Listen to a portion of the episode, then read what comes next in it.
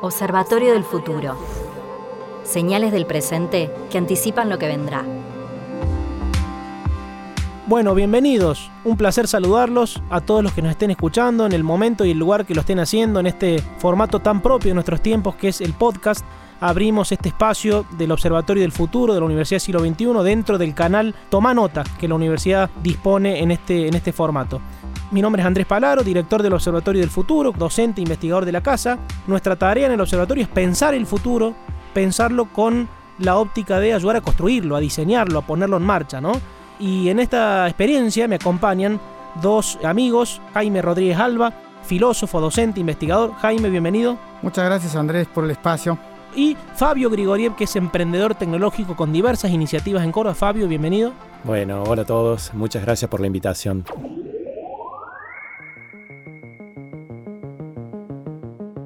El tema de hoy, el futuro del trabajo. Tema en el centro de las agendas de todos los líderes y organizaciones mundiales en este momento. ¿Por qué? Porque está en franca transformación. A partir de que de la aceleración del cambio tecnológico y de todo lo que viene sucediendo alrededor del mundo del trabajo, que es un tema muy caro a nuestros sentimientos. Hay acá miradas desde las más positivas a las más negativas y esperamos en este episodio recorrer un poquito esos temas con ustedes.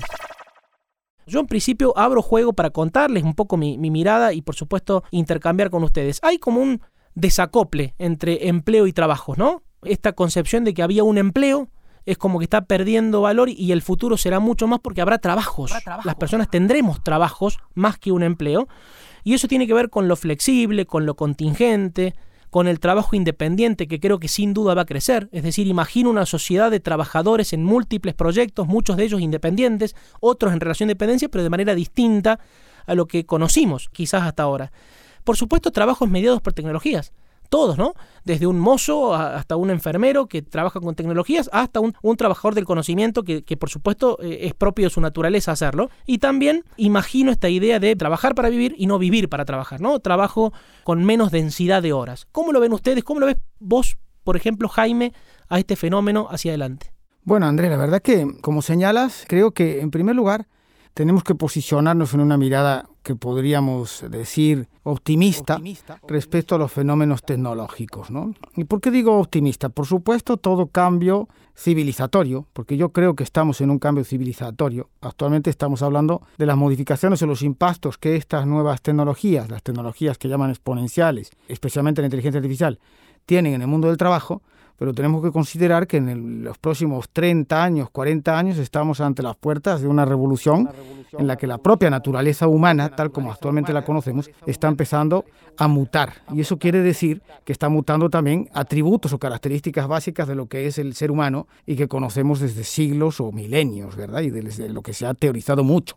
¿sí? Pero ante eso, bueno, ni una actitud derrotista de decir vamos a bajar los brazos porque no hay nada que hacer, ni una actitud pesimista pensando que tampoco vamos a poder convivir con este fenómeno tecnológico, sino al contrario, una actitud que a mí me gusta eh, usar el término retrotropía, retrotropía, ¿cierto? Porque la retrotopía es cómo podemos pensar el presente y el futuro teniendo en cuenta lo que ha sido el pasado también, ¿no? Entonces acá hay un texto de Aristóteles, ¿no? Aristóteles decía, si las estatuas se movieran, no harían falta esclavos. Rifkin, por ejemplo, también teorizó sobre eso, ¿no? Y, el propio Rifkin es partidario de que las tecnologías nos van a abrir las puertas a un nuevo capitalismo más humanizado y en el que la eh, dimensión de la creatividad humana va a tener precisamente un lugar mayor, ¿no? Entonces, en ese sentido, creo que hay bastantes eh, elementos para tener una visión optimista o, quizá podríamos decir posibilista, ¿no? Es decir, los fenómenos tecnológicos en general podemos pensarlos desde una mirada que llaman algunos filósofos, de hecho, el posibilismo tecnológico. Es decir, la tecnología porta valores, los reproduce, los modifica, modifica la naturaleza de la realidad, pero también abre la posibilidad de que determinadas tendencias latentes en esa humanidad que conocemos se puedan realmente desarrollar. Entonces pensemos, por ejemplo, para tener esta, esta visión que sin ser tecno-optimista, es decir, sin pensar que la tecnología todo lo resuelve, porque las tecnologías están en sistemas sociales, políticos, culturales, y por lo tanto hay que pensarlas desde ahí, pero consideremos, por ejemplo, la posibilidad de que lleguemos a una economía con costo marginal cero. ¿sí? Eso va a abrir unas posibilidades a la creatividad humana y a la distribución de riqueza realmente asombrosa. ¿no? Entonces, en esta dirección, Andrés, yo tengo una mirada que podríamos decir optimista respecto al futuro. Excelente. Fabio, ¿nos compartís tu visión del tema? Bueno, muy interesante todo lo que comparten. Sin duda, este, creo que lo que más aprecio de, este, de esta época que nos toca vivir es la velocidad. La velocidad del cambio. La tecnología ha cambiado el trabajo desde siempre desde que la tecnología es tecnología, ha cambiado las actividades humanas, sin duda. Toma cualquier ejemplo de una máquina de vapor o un motor eléctrico, ha cambiado la actividad humana.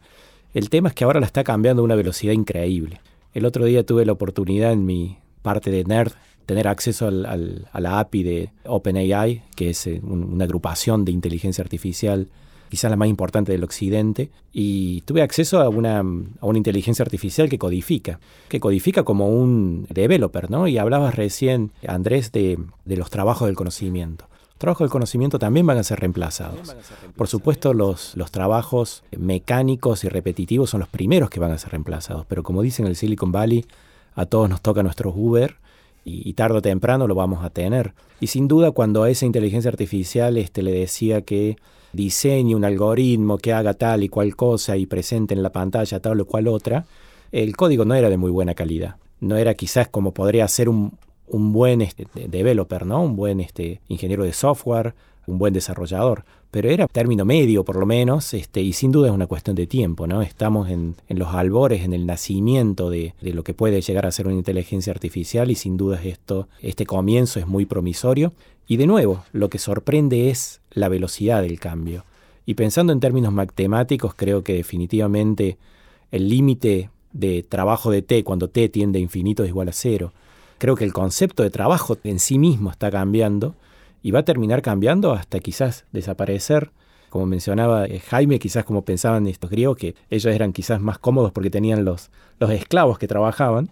Eh, nosotros quizás hoy tengamos las máquinas y tengamos que redefinir la humanidad para hacer otra cosa, ¿no? Iba a decir trabajar otra cosa, pero no quería utilizar el mismo verbo. Hacer, dedicarnos a otras cosas, quizás a las, a las artes, al avance de las humanidades en general, pero de otras actividades mucho más enriquecedoras, sin duda, ¿no? Creo que ambos, Jaime desde su visión más filosófica, Fabio desde su conocimiento y concepción tecnológica, tienen puntos de convergencia, incluso con, conmigo también, en esta posibilidad, esta posibilidad de configurar o diseñar un trabajo distinto a futuro, ¿no? Más significativo, por supuesto, complementario a estas tecnologías, donde encontremos tiempo para explotar lo mejor de nuestras posibilidades y capacidades propias de la naturaleza humana. Pero, por supuesto, sobre la base de esta, de esta idea, de esta posibilidad, el tema es, bueno, ¿habrá para todos? que es un poco el segundo punto que pongo en la mesa para que conversemos. ¿Habrá para todos? ¿Será una idea posible para las mayorías? Esta visión de trabajos más significativos, transformados y no tan rutinarios. Les doy mi mirada. Creo que a corto plazo uno tiende a ser un poco pesimista, les confieso, porque es, tanta la, la, complejidad de la transición que debemos atravesar en la sociedad que uno se pone un poco pesimista. Pero a largo plazo yo adhiero a esa visión positiva porque claramente creo que si hemos llegado hasta acá como civilización, como humanidad, con las tecnologías que hagan gran parte del trabajo para nosotros, deberíamos ser capaces, por definición, de crear los modelos económicos, sociales y políticos para que ese resultado de la productividad tecnológica, es decir, ese valor que crean los procesos con altas tecnologías, se distribuyan, se canalicen, se organicen en formatos que por supuesto lleguen a la remuneración de las personas trabajando distinto, trabajando menos o aplicando tiempo a determinados proyectos que hoy podríamos decir que no lo consideramos técnicamente trabajo, algunas tareas que no están remuneradas. Eso es lo que me hace optimista y lo que me hace pensar que puede haber para todos, que puede llegar para las mayorías. Ahora, lo que me resulta absolutamente desafiante, interesante, es la creación de esos modelos, ¿no? Por ejemplo, la economía de los cuidados, ¿no? Todos sabemos que en el mundo de los cuidados va a haber mucho más trabajo que no solo el enfermero, el médico, el, fisioterapeuta, todo lo que tiene que ver con, con, cuidar o atender a las personas. Pero hay que desarrollar los modelos, los modelos de ingresos, remuneración y organización de eso. Y ahí está la innovación social, la innovación económica, que seguramente en los próximos años nos dará muchos resultados. ¿Cómo lo ven ustedes? ¿Cómo lo ves Jaime? Qué bueno, Andrés, que traes el tema de la economía de los cuidados, ¿no? Porque a mi juicio, puesto el dedo en la llaga, ¿no? Creo que primero toda, todo el proceso de, de revolución tecnológica nos trae eso que comentaba Fabio antes, ¿no? La cuestión del, del, tiempo, ¿no? Incluso hay hasta algunos autores que llaman aceleracionistas que creen que el sistema económico va a mutar a base de llegar a unas contradicciones internas que lo van a hacer insostenible, ¿no? Y que no hay manera de poder organizar o planificar eso. Es una visión un poco catastrofista que yo personalmente no quiero compartir. No sé si no la comparto en base a lo que podemos observar, pero no la quiero compartir al menos desde el punto de vista ético, ¿verdad? Pero lo que sí es cierto es que durante los últimos 200 años por lo menos hemos configurado nuestra identidad como personas en torno al trabajo. Y hemos considerado que los trabajos son productivos cuando generan un bien o un servicio en determinadas condiciones. ¿sí? Entonces ahí tenemos un reto muy grande porque tenemos que pensar precisamente cómo podemos generar valor desde otro lugar. Y aquí tenemos una gran dificultad. Por supuesto, el cuidado es algo inherentemente humano. De hecho, algunos autores señalan que los trabajos que primero se van a sustituir, como decía Fabio, son aquellos que son más rutinizables o más rutinarios, y los que más dificultad van a tener en ser sustituidos son los que son más sociables, los que tienen un componente de socialidad mayor, que son todos los trabajos del cuidado. Pero ¿qué ocurre a día de hoy con los trabajos del cuidado? Que son los peor remunerados. Pensemos que son los trabajos que realizan generalmente las mujeres y si nos vamos a países desarrollados, pues mujeres de, de determinados grupos sociales, de determinados grupos étnicos, etcétera, etcétera, ¿no? Y no son trabajos que se conceptúen como trabajos, sino que al contrario parece como que forman parte de la naturaleza, ¿verdad? Que es una de las luchas que, precisamente el movimiento feminista o el movimiento, los movimientos de género tienen y con toda la razón. Entonces ahí se abre, a mi juicio, un área de posibilidad y desarrollo muy grande. ¿Por qué no empezar a pensar, por ejemplo, cómo tener robots blandos, ¿sí? que habla Antonio Damasio, ¿no? Y que sean educados en interacción con enfermeras, con maestros, con enfermeros, con padres, ¿sí? Entonces que de repente todo eso que hasta nuestros días formaba parte del mundo privado, del mundo que, que llamaban de la labor y que por lo tanto no era el mundo que creaba el valor objetivo, de repente va a ser el que precisamente más valor va a tener. Perfecto, Jaime. Fabio. Y una gran oportunidad. Mira, cuando hablaban pensaba en, en Néstor Gino, un periodista local que le tocó lamentablemente pasar el COVID muy mal y como emocionado le agradecía a una enfermera. Le agradecía a una enfermera y, literalmente decía que, lo había sacado, acompañándolo todos los días. Néstor estaba eh, totalmente intubado, no podía hablar y él sentía todos los días cuando llegaba y le daba un ánimo, inclusive cuando quería tirar la toalla, digamos, ¿no? Quería decir, no, no doy más. Y ella estaba ahí. Y creo que eso es lo que yo no quiero decir que la tecnología no puede hacer sino que no tenemos que querer que lo haga.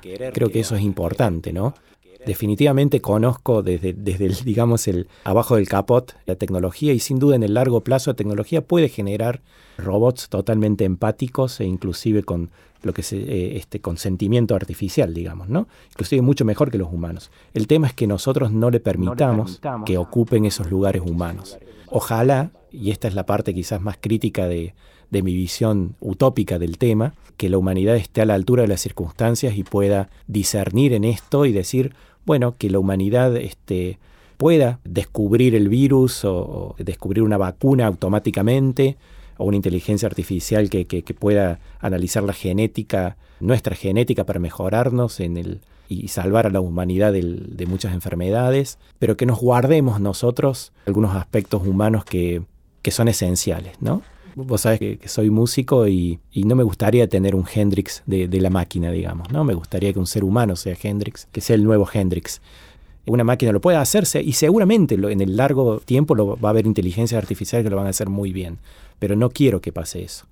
Y de nuevo, ojalá que la, la humanidad, no solamente los que toman decisión, sino toda la gente, tenga una mirada crítica de esto, que conozca y decir, bueno, hasta acá llegan. Y la pandemia, si algo nos ha enseñado, creo que hay cosas que son irreemplazables, ¿no? Y esta economía del cuidado, y bueno, lo tendremos que revalorizar. Sin duda hoy estamos en una tesis, que iremos a una antítesis y llegaremos a una síntesis que nos permita tener un lugar mucho más equilibrado y justo con respecto a la gente que esté en, el, en, la, en esta labor tan valiosa. ¿no? Al final de cuentas, un algoritmo, crear un algoritmo tal o cual que haga tal o cual cosa, no se compara con el cariño que te puede dar un acompañante terapéutico o alguien que te esté salvando la vida, ¿no? Ni se compara. Y te lo digo desde el punto de vista tecnológico inclusive. Observatorio del futuro. Pareciera emerger un paradigma, un paradigma como Thomas Kahn decía, ¿no? que los paradigmas nuevos surgen cuando se juntan tantas anomalías que los paradigmas existentes ya no son capaces de producir respuestas. Bueno, este paradigma del tecnohumanismo, ¿no? esta capa de humanidad montada sobre tecnologías, tecnologías que pueden ser dirigidas hoy ya no solo por empresas tecnológicas, que es lo que quizás pasaba hace 5 años, sino por líderes de distintos ámbitos que las empiezan a entender y que son capaces de congregar ámbitos donde se puedan dirigir el cambio tecnológico sin temerle, sin temerle, sino más bien aprovechándolo. Entonces, hacia adelante tenemos una enorme tarea por delante, sobre todo para seguir pudiendo afirmar lo que hasta ahora la evidencia nos muestra, que es que el cambio tecnológico generó más empleos de lo que destruyó en las industrias donde hubo innovación, ¿no? Que esto está confirmado por la evidencia. Siempre el derrame de actividades humanas que surgieron en una industria que se automatizó y que ahí donde hubo menos empleos generó muchos más empleos circulares alrededor en nuevas actividades. Así que tarea por delante, seguramente la seguiremos en próximos episodios, así que bueno, gracias a los oyentes, a ustedes y bienvenidos a este espacio de podcast del Observatorio del Futuro de la Universidad Siglo XXI. Observatorio del Futuro